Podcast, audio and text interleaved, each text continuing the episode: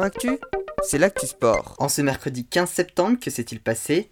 En football, première journée de la Ligue des Champions, malgré leur domination, Lille a accroché le nul 0-0 face à Wolfsburg.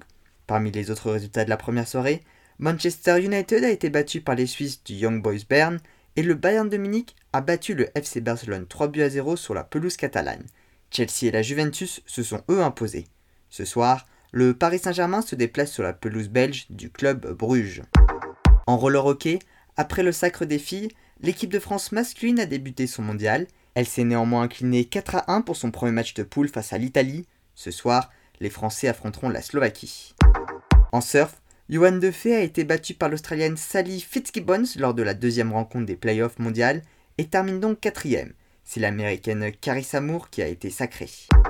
Enfin en judo, je vous en avais parlé pendant les Jeux Olympiques, Fethi Nourine, le combattant algérien qui s'était retiré de la compétition avant même le premier combat car il risquait d'affronter un adversaire israélien au second tour, a été suspendu 10 ans par la Fédération internationale de judo. Son entraîneur qui l'avait soutenu a été sanctionné de la même peine. Voilà pour les actualités du jour, à demain dans Sport Actu.